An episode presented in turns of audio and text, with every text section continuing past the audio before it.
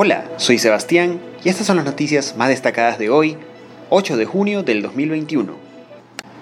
Vuelven las clases presenciales en 292 planteles de áreas rurales de Pichincha y el Oriente. Son en total 12.601 estudiantes que asisten de forma alternada a clases presenciales para continuar con su proceso formativo. Pito por nuevas exoservidoras.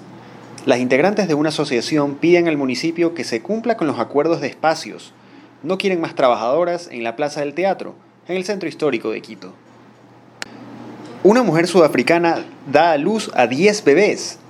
El padre de los pequeños, tras el parto, explicó, son 7 niños y 3 niñas. Estaba embarazada de 7 meses y 7 días. Estoy contento y emocionado. Y Carlos Grueso dio positivo para COVID y no jugará ante Perú. El compromiso se jugará en el estadio Rodrigo Paz Delgado desde las 16 horas. El desarrollo de estas y otras noticias más en extra.es. Hasta la próxima.